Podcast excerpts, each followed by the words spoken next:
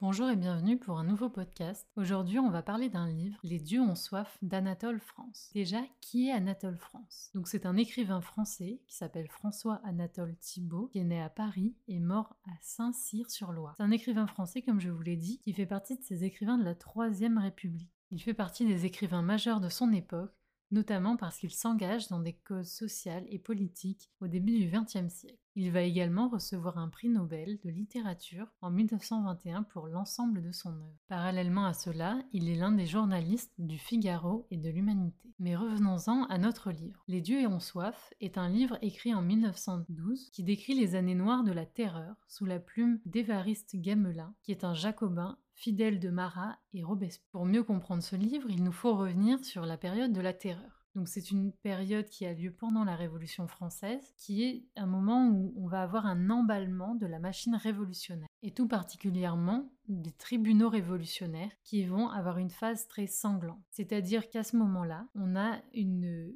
volonté de sang, et toute personne qui est considérée comme contre révolutionnaire et exécuté, souvent guillotiné, et on va en avoir de nombreux. Il y a bien sûr Robespierre qui pourtant était l'un des fondateurs de cette révolution française et chef de file qui va être exécuté, mais on va également avoir Olympe de Gouges guillotinée, alors qu'elle est une figure féministe certes, mais révolutionnaire. On va aussi avoir Charlotte Corday, qui a assassiné Marat et qui sera guillotinée pour cela mais également Manon Roland ou encore les époux des Moulins. Je ferai un épisode spécial sur ces figures de la Révolution française et notamment les femmes et la Révolution française. Mais revenons-en à notre livre. Donc, Évariste Gamelin est donc un personnage, le personnage principal de ce livre Les dieux ont soif. Il est jacobin, donc ça fait partie d'une des idéologies euh, en place sous la Révolution française, avec notamment le fameux Club des Jacobins.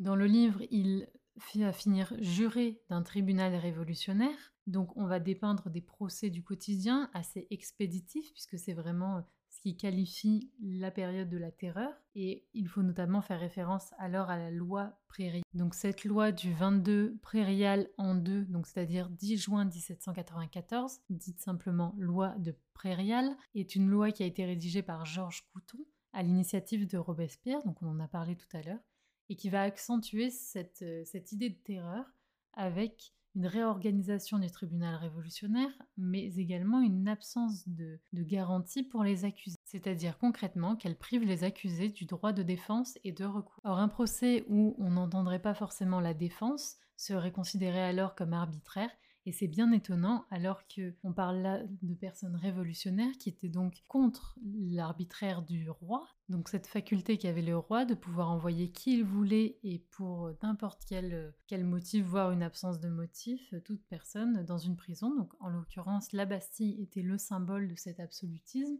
et de cet arbitraire par le biais de lettres de cachet. Et finalement, euh, comme dans la vraie vie, j'ai envie de dire, le, le, personnage principal de ce livre, Les dieux ont soif, va, alors qu'il est révolutionnaire, va finir guillotiné, donc dans cette idée de, bain de sang euh, qui représente la période de la terreur, finalement, comme Robespierre, Saint-Just ou encore Corday, comme j'en ai cité certains. Cette œuvre littéraire, elle permet de, mettre en, avant une, une, justice euh, particulière, une justice qui a existé, qui est une justice assoiffée de sang, donc pour reprendre un peu le, titre de cette œuvre, une justice expéditive qui n'offre aucune garantie aux, personnes qu'elle condamne, mais également une justice qui finalement dans son emballement euh, va se retourner contre, les, personnes qui la mettaient en place. Cela peut donner une, certaine forme de leçon sur euh, cette justice intransigeante, sanglante et déshumanisée. Vous pouvez réécouter un des procès euh, j'ai parlé dans, certains podcasts, notamment celui qui concerne Marie-Antoinette par rapport aux procès qui ont été faits pendant la Révolution française. Mais vous avez aussi le, procès des animaux avec notamment un, procès fait un perroquet qui criait des choses euh, non révolutionnaires. Et je terminerai sur le fait que la culture juridique est générale. C'est des moments historiques, certes, c'est des films, c'est des, mythes et légendes, mais c'est aussi de la littérature. Et en cela, vous pouvez désormais rajouter euh, Les dieux ont soif Je vous dis à très bientôt pour un nouvel épisode.